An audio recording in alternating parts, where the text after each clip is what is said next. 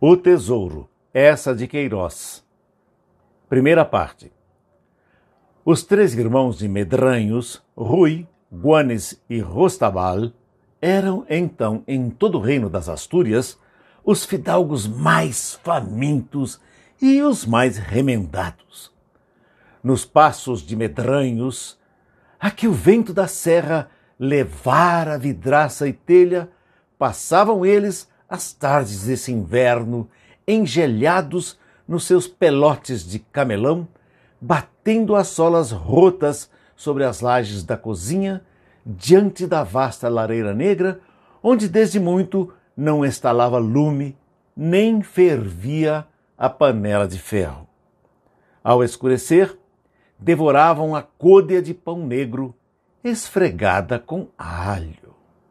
Depois, sem candeia, através do pátio, fendendo a neve, iam dormir à estrebaria, para aproveitar o calor das três éguas lazarentas que, esfaimada como eles, roíam as traves da manjedoura.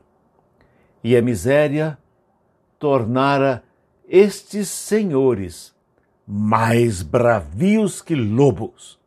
Ora, na primavera, por uma silenciosa manhã de domingo, andando todos três na mata de roquelanes, a espiar pegadas de caça e a apanhar tortulhos entre os robles, enquanto as três éguas pastavam a relva nova de abril, os irmãos de Medranhos encontraram, por trás de uma moita de espinheiros, numa cova de rocha, um velho cofre de ferio. Como se o resguardasse uma torre segura, conservava as suas três chaves nas suas três fechaduras.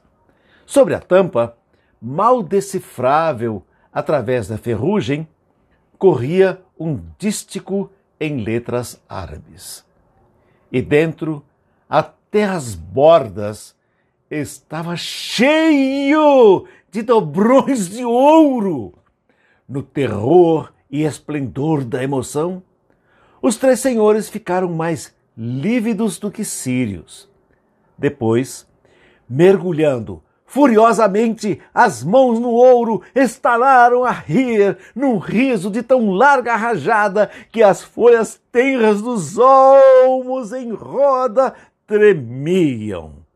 E de novo recuaram bruscamente, se encararam com os olhos a flamejar numa desconfiança tão desabrida que Guanes e Rostabal apalparam ocupavam nos cintos os cabos das grandes facas.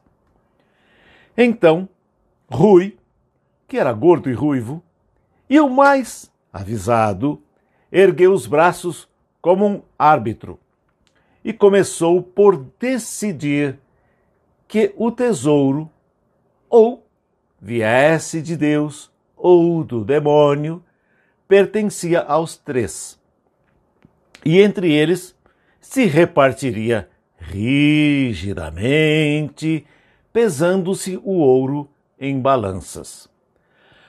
Mas como poderiam carregar para medranhos, para os cimos da serra, aquele cofre tão cheio? Nem convinha que saíssem da mata com o seu bem antes de cerrar a escuridão. Por isso, ele entendia que o Mano Guanes, como mais leve, devia trotar para a vila vizinha de Retortilho, levando já ouro na bolsilha, a comprar três alforjes de couro, três maquias de cevada, três empadões de carne e três botelhas de vinho. Vinho e carne eram para eles que não comiam desde a véspera a cevada para as éguas.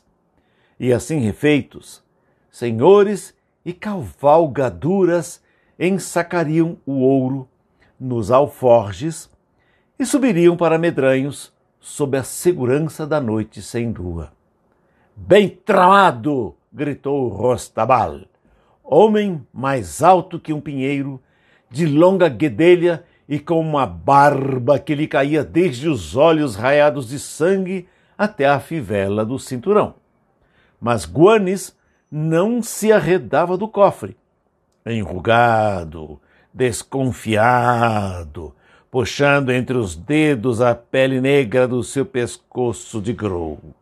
Por fim, brutalmente, manos, o cofre tem três chaves. Eu quero fechar a minha fechadura e levar a minha chave. Também eu quero a minha, mil raios! gritou logo Rostabal. Rui sorriu. De certo, de certo.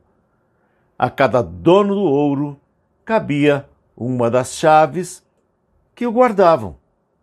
E cada um, em silêncio, agachado ante o cofre, cerrou a sua fechadura com força.